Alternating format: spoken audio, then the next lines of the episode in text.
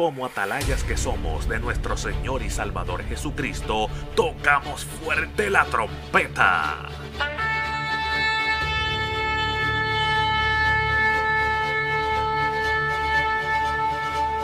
Con mensajes de alerta, somos Aplastado Podcast.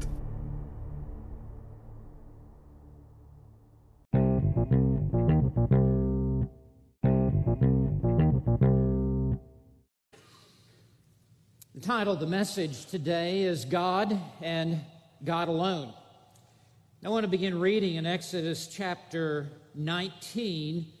I want to begin reading in verse 18. Our focus this morning will be in chapter 20, verses 1 through 3. But I want to get my arms around this entire context with you. Beginning in verse, 19, uh, verse 18. Now, Mount Sinai was all in smoke because the Lord descended upon it in fire. And its smoke ascended like the smoke of a furnace. And the whole mountain quaked violently. When the sound of the trumpet grew louder and louder, Moses spoke. And God answered him with thunder. The Lord came down on Mount Sinai to the top of the mountain.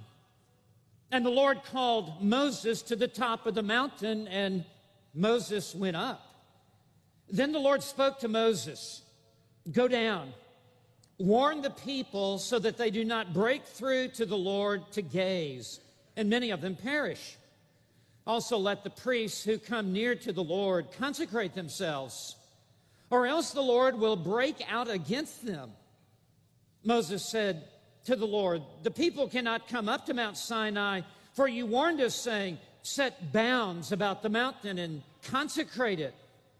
Then the Lord said to him, Go down and come up again, you and Aaron with you, but do not let the priests and the people break through to come up to the Lord, or he will break forth upon them. So Moses went down to the people and told them. Then God spoke all these words, saying, I am the Lord your God, who brought you out of the land of Egypt, out of the house of slavery. You shall have no other gods before me. You shall not make for yourself an idol, or any likeness of what is in heaven above, or on the earth beneath or in the water beneath the earth. You shall not worship them or serve them, for I, the Lord your God, am a jealous God, visiting the iniquity of the fathers on the children, on the third and the fourth generations of those who hate me, but showing loving kindness to thousands, to those who love me and keep my commandments. You shall not take the name of the Lord your God in vain, for the Lord will not leave him unpunished who takes his name in vain. Remember the Sabbath day to keep it holy. Six days you shall labor and do all your work. But the seventh day is a Sabbath of the Lord your God. In it you shall not do any work, nor uh, you or your son or your daughter your male or your female servant, or your cattle, or your sojourner who stays with you. For in six days the Lord made the heavens and the earth, the sea and all that is in them, and rested on the seventh day. Therefore, the Lord blessed the Sabbath day and made it holy. Some years ago, when Ligonier Ministries was first beginning to expand its outreach and its influence on the broader world, a consultant was hired to come into Ligonier to develop a vision statement and a long term strategic plan for its future growth. So the consultant sat down with the founder and president, Dr. R.C. Sproul and asked him two questions to, to get inside his mind, these two diagnostic questions. Question number one was very simply this What is the greatest need that people in the world have? Without hesitation, Sproul immediately answered the greatest need that people have in the world is to know who God is. The consultant then asked the second diagnostic question What is the greatest need that people have in the church? To which Sproul immediately answered The greatest need that people have in the church is to know who God is. You see, until we know who God is, we know nothing of ourselves. We can't even understand ourselves until we first understand who God is. It is in the light of understanding who God is that we are able to see and understand who I am. And we cannot even understand what our true needs are until we understand who God is. It is in understanding who God is that everything else falls in place. Sproul was right.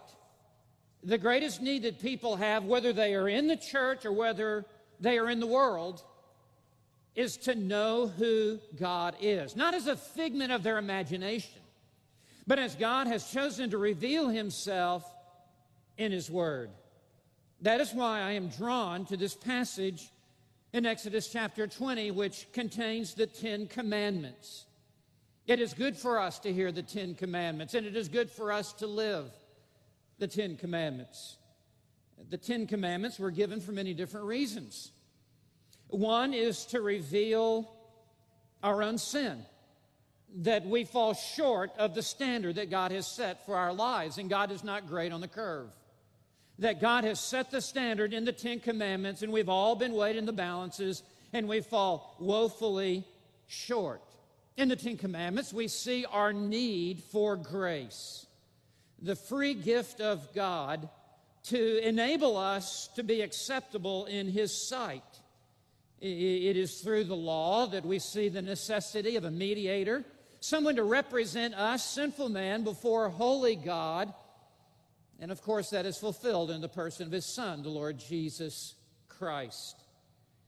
The law was given to restrain sin in society, and it should be the foundation of all law and order. The law was given to point us into the will of God. The law is given to show us how to live. Uh, the law leads to the blessing of God as we pursue it in obedience. But the law was also given to reveal God to us. The primary purpose of the Word of God is to reveal the God of the Word. And the primary purpose of the law of God is to reveal the God of the law.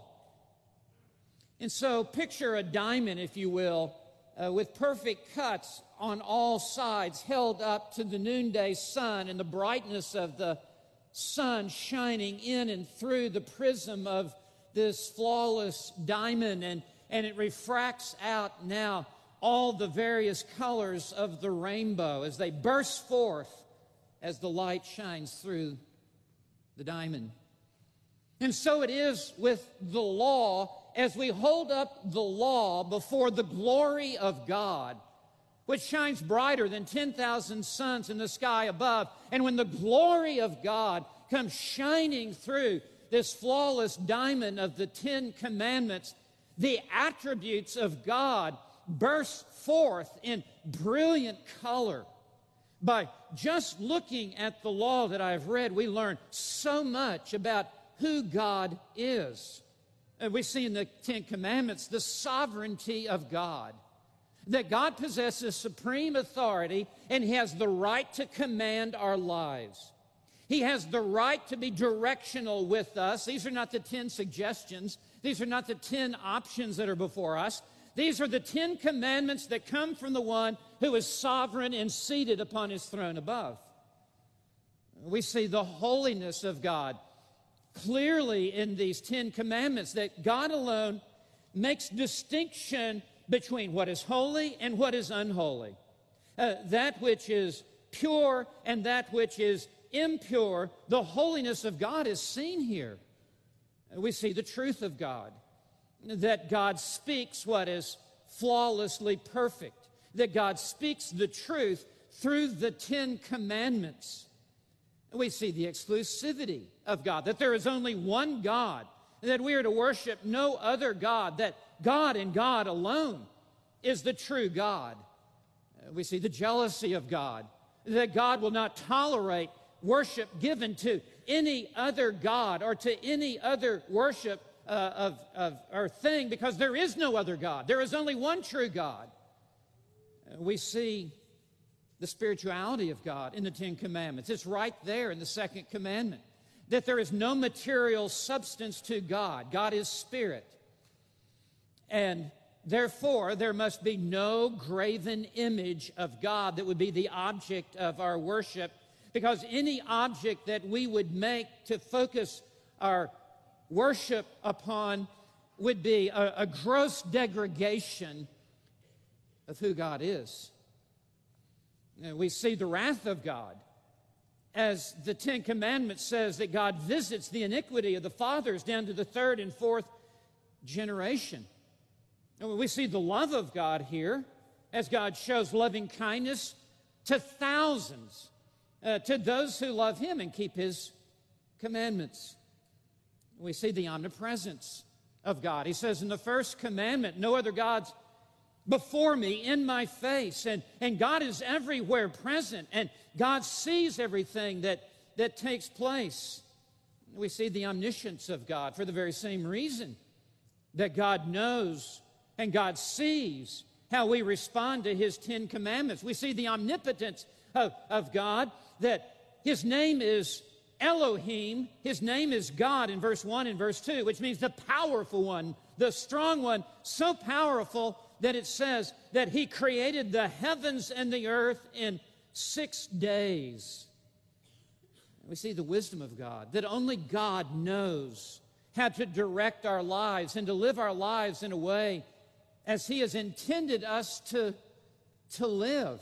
The Ten Commandments just drip with divine wisdom to show us the path that we are to take.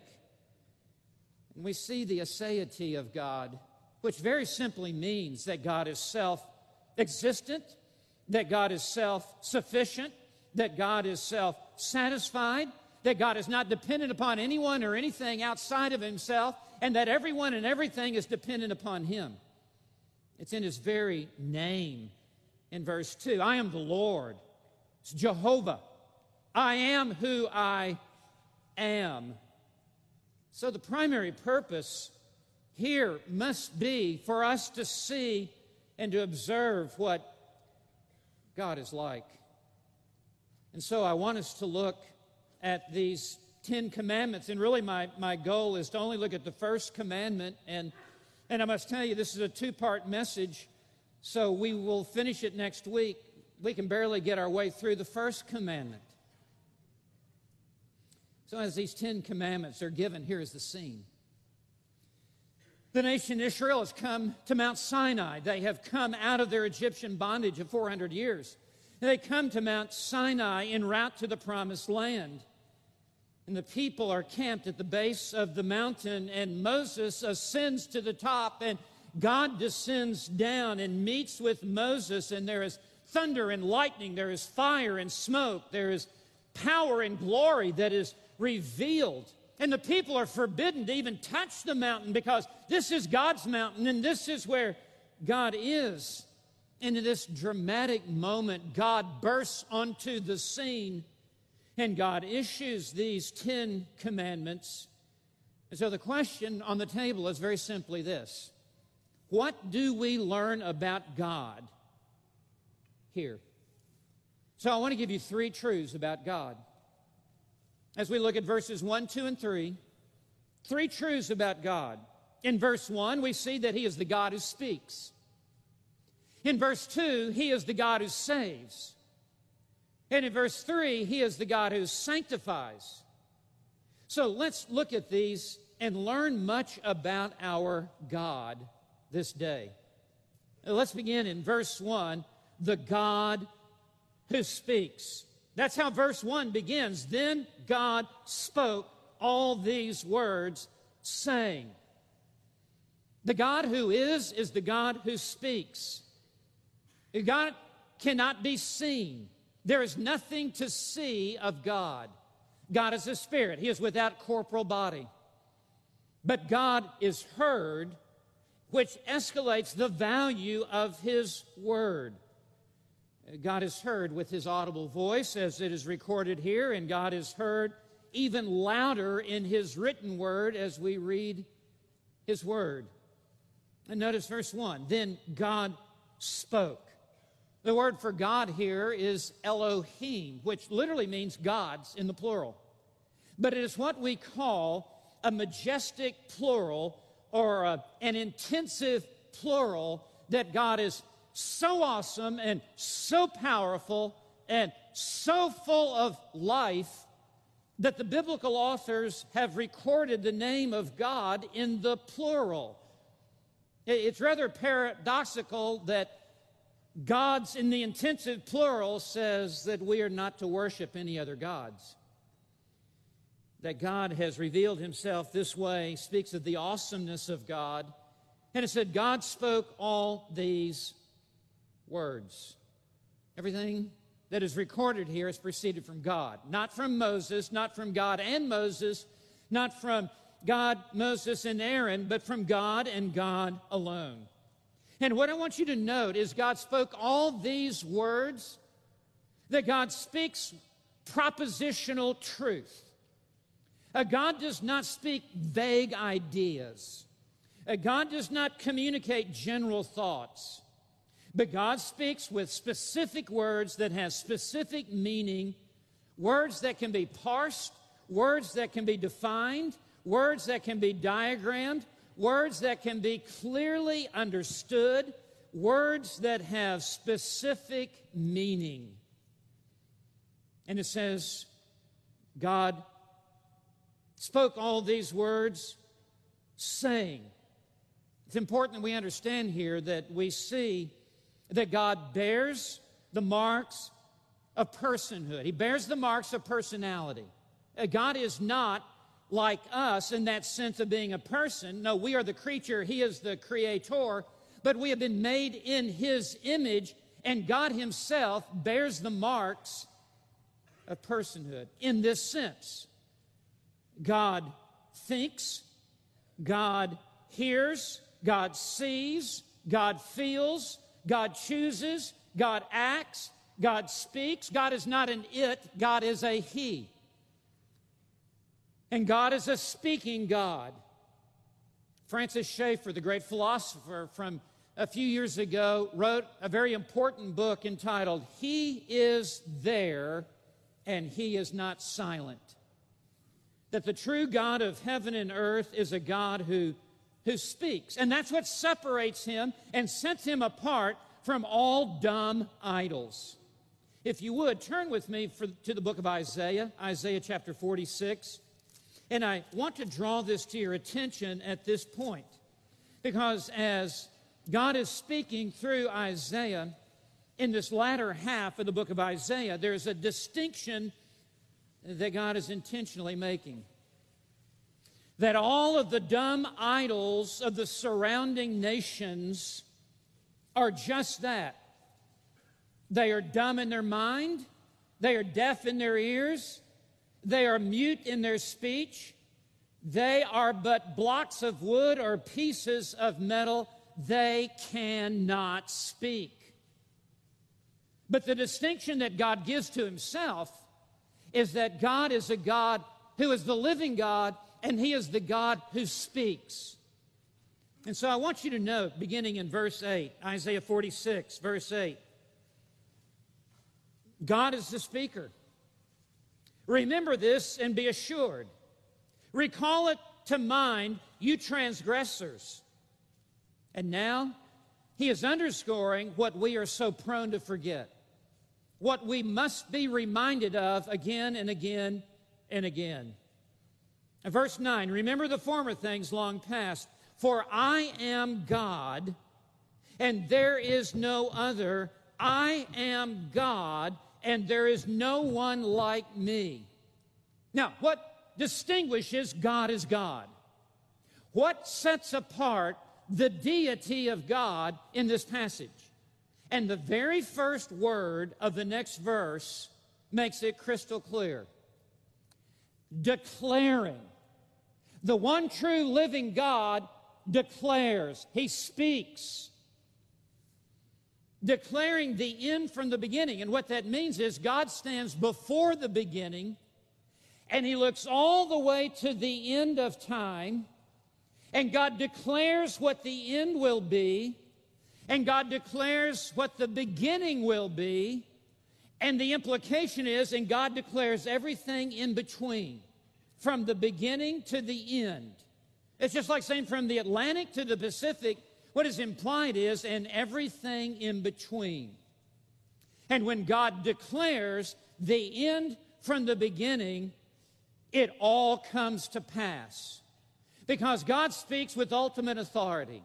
And God commands and speaks what will come to be.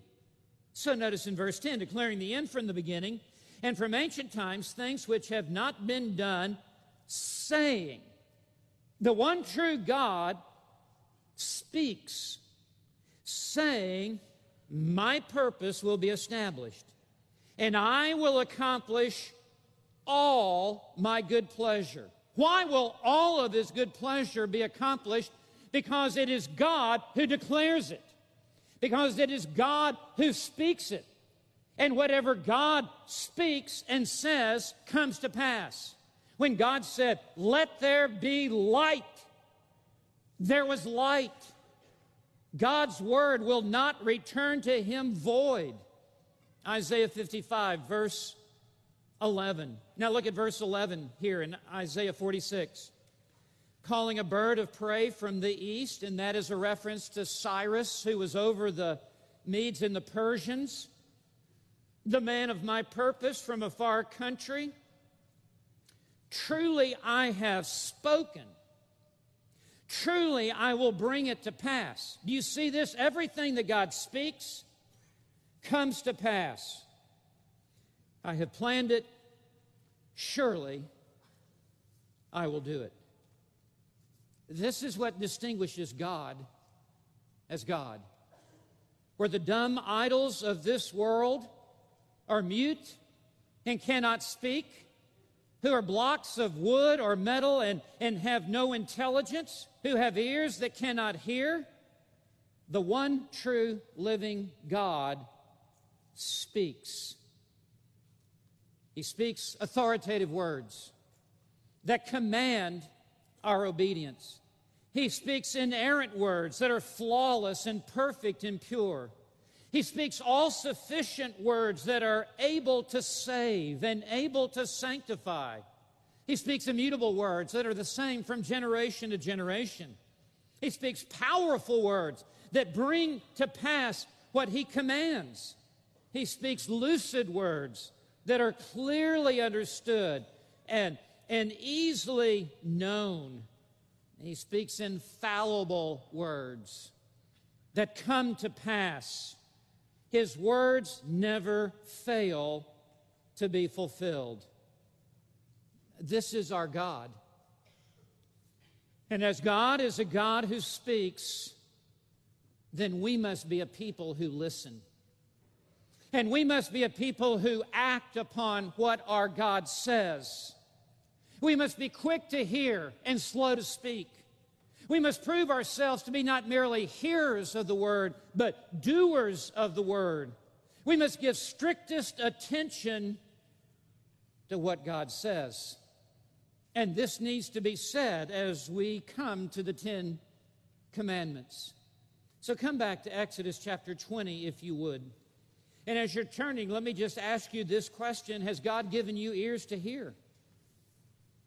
Do you hear what God is saying? Not just audibly, but with understanding and with the desire to act upon what He says. But second, not only in verse 1 do we see the God who speaks, but in verse 2 we see the God who saves. Because the God who speaks is the God who saves. The God who speaks is the God who acts and intervenes in the affairs of human history. He, he is not just a passive talking head, but he acts and backs up what he says. And so we see in verse 2, he begins with this emphatic declaration I am the Lord. This is a different name for, for God from what was in verse 1 and what follows in verse 2, which is God. That was Elohim.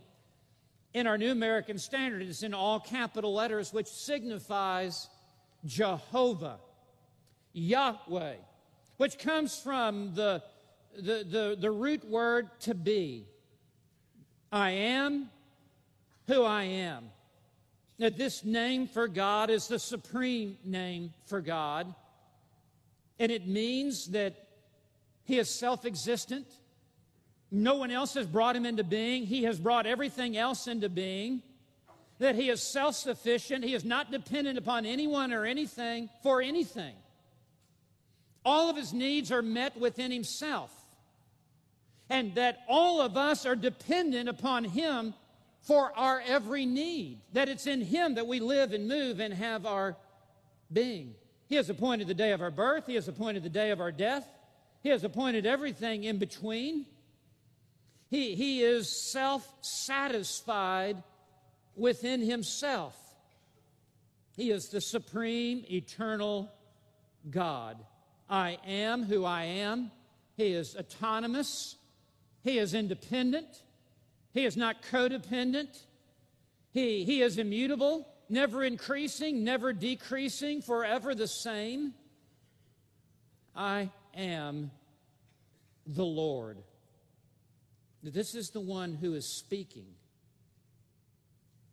And then he adds, Your God, which is Elohim. Again, the name for God, Elohim, meaning God of abundant power and abundant might. It's the name that is first used for God in Genesis 1, verse 1. In the beginning, Elohim created the heavens and the earth. It was Elohim, God, who said, Let there be light. And there was light. It is this God who speaks. And it is this God who saves.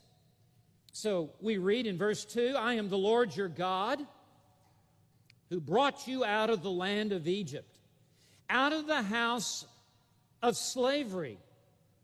It was God and God alone who delivered his people out of their oppression and bondage under Pharaoh and, and in Egypt. And this tells us that God is a saving God. God is a delivering God. God is a rescuing God. To be saved means to be rescued from ruin, it means to be delivered from destruction. And this, in verse 2, points back to the Exodus in Exodus chapter 12, when God brought his people out of their oppressive bondage under Pharaoh, where they're having to make bricks without straw and there they suffered, and God heard their cries, and God came to their rescue. And it is the very nature of God to save his people. God is a Savior, and He is a saving God. In Isaiah 43, verse 3, God says, I am the Lord your God, the Holy One of Israel, your Savior. And in verse 11 of Isaiah 43, God says, I, even I, am the Lord, and there is no Savior besides me. Verse 12, it is I who have declared and saved and proclaim. There again, we see the God who speaks is the God who saves, the God who declares is the God who delivers.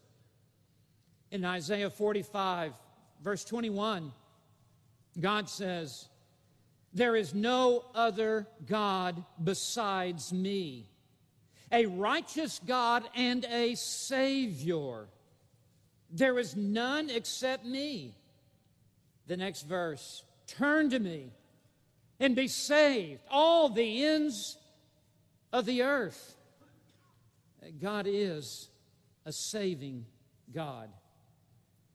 And the Exodus from which he delivered his, or by which he delivered his people, there is a far greater Exodus that this points ahead to and pictures.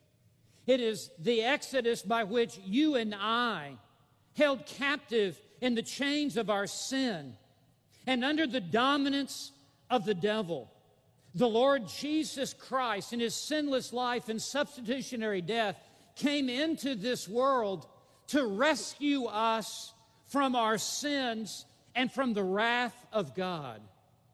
Uh, Jesus said in John 8, verse 32, You shall know the truth, and the truth shall set you free. In verse 34, everyone who commits sin is the slave of sin. And in verse 36, if the Son makes you free, you shall be free indeed. Every one of us were born into this world slaves of sin, under the dominion of our sin nature.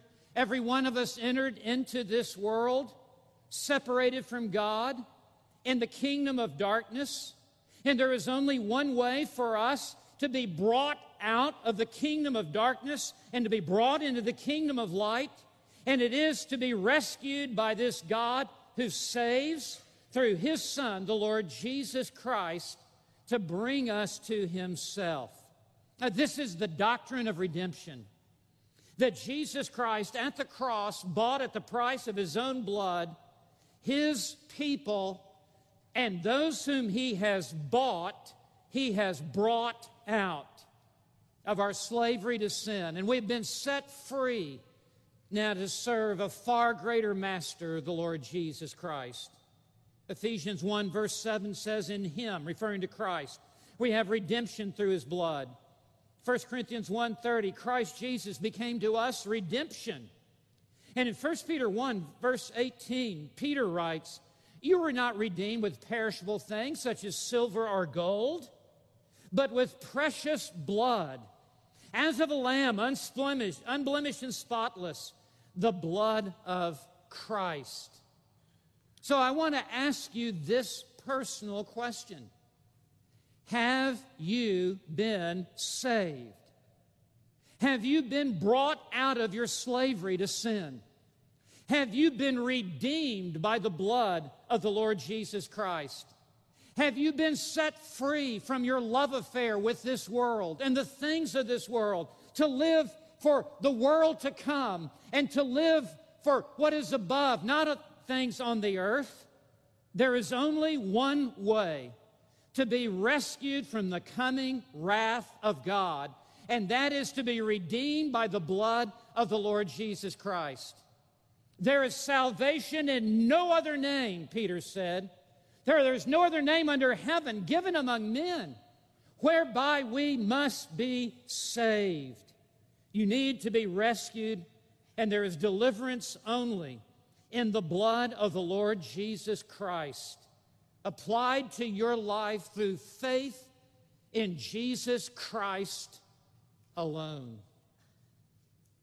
He is the God who saves. He's also the God who sanctifies. And I want to just wade into the water with you just a bit in verse 3. And we will conclude this next week. And I, I, I want you to see this. The God who speaks in verse 1 is the God who saves in verse 2, is the God who sanctifies in verses 3 through 17. The God who brought his people out of captivity is the God who will bring them into maturity. In other words, all whom God saves, he will sanctify. God issued his law beginning in verse 3, extending through verse 17, to show his people how to live in a way that will glorify him and honor him. The Ten Commandments are God's master plan for abundant life, succinctly stated in these few words. Of course, we have the entire Bible and the full counsel of God. But if you will, here is the skeleton that the rest of the Bible puts flesh and muscle on. Here is God's blueprint for successful living. Here is God's roadmap that leads into the center of His will. Here in the Ten Commandments is the clearly marked path that leads to spiritual maturity. Here is the well defined route that leads to divine blessing. Every time God says, You shall not, God is saying, Do not hurt yourself. And every time God says, You shall, God is saying, Help yourself to blessing. This is the path that leads to blessing. Here is how to please God. Here is how to enjoy God. Here is how to live for God by following the Ten Commandments from the heart by the power of the Holy Spirit. I realize that there are those today who denigrate the importance of the Ten Commandments for this day and time in New Testament times, and they relegate it simply to Old Testament times. They claim they have nothing to do with the Ten Commandments today. I want you to know nothing could be further from the truth. When we read in the New Testament, for example, what Paul says in the premier book in the entire New Testament, the book of Romans, listen to what Paul says in Romans 7, verse 12. The law is holy. That's a present tense verb. Not once was holy, but now it's uh, uh, now it is uh, obsolete. No, the law, present tense, is holy. The commandment is holy and righteous and good. It, it is an expression of God's goodness to us, to be a moral compass to point us in the right direction in how to live. In Romans 7, verse 16, we read, The law is good. Again, present tense. It's not bad, it's good. And in 1 Timothy 1, verse 8, Paul writes, We know that the law is good if one uses it lawfully. For further evidence of the place of the Ten Commandments in the life of the New Testament believer, Paul in the book of Romans in verse in chapter 13 verses 8 through 9 when he builds his case that we are to love one another and we are to owe nothing to anyone except for the debt of love paul uh, establishes his teaching by actually quoting the ten commandments in the book of romans in the section dealing with supernatural living in the Christian life. In Ephesians 6, when Paul talks about the home life of the Christian with husband and wife and children and, and, and the rest, when Paul says to children, you are to obey your parents in the Lord, how does he establish that? by quoting the fifth commandment in the book of Ephesians. It's not off the books, it's on the books. It, it was never taken away. Uh, the part of the law that has been removed is the ceremonial law uh, that prescribed the priesthood and the sacrifice to be offered. And Christ now is the completion of the ceremonial system. But the moral law of God in fact, is written on your heart. And it is written on, on my heart the moment you were born again. God in Ezekiel 36, 25 to 27 says that He writes His law on the tablet of our heart. Everyone who is born again has the moral law of God written upon your heart. And it is a part of even the working within your conscience to know what is right and what is wrong. And when Jesus did evangelism, Jesus used the law. And The rich young ruler came and said, What must I do to inherit eternal life? To show him that he cannot be saved by his own efforts and by his own good works, said to him, Well, just keep the law. And the young man said, Well, I've done all that. And because he was blind as a bat, Jesus said, Well, just go sell all your possessions and come follow me because he saw covetousness in the heart in the breaking of the 10th commandment. Now let's just look for a second and we'll be dismissed. In verse 3, I just want to barely touch on verse 3, and next week we'll look at it more specifically. He says, You shall have no other gods before me. Who would argue that's not on the books? I mean, who would argue contrary to that?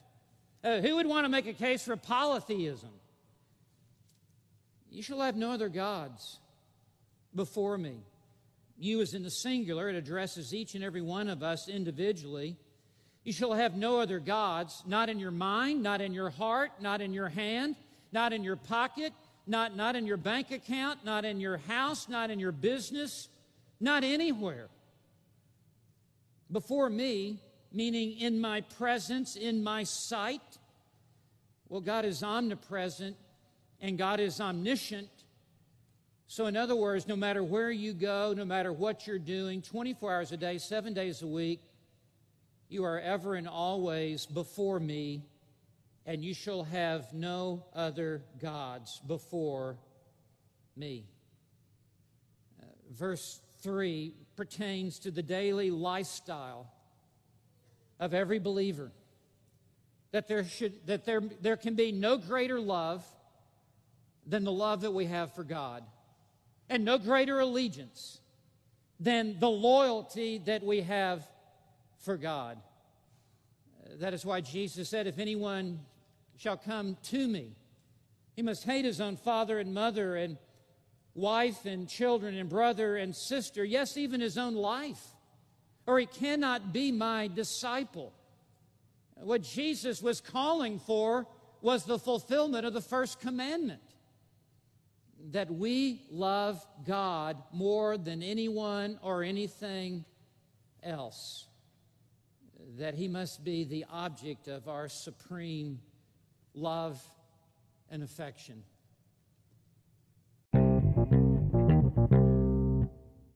Este programa fue presentado por Aplastado Podcast, porque como atalayas que somos de nuestro Señor y Salvador Jesucristo, tocamos fuerte la trompeta. Con mensajes de alerta y sin ningún temor, porque si Dios con nosotros, ¿quién contra nosotros?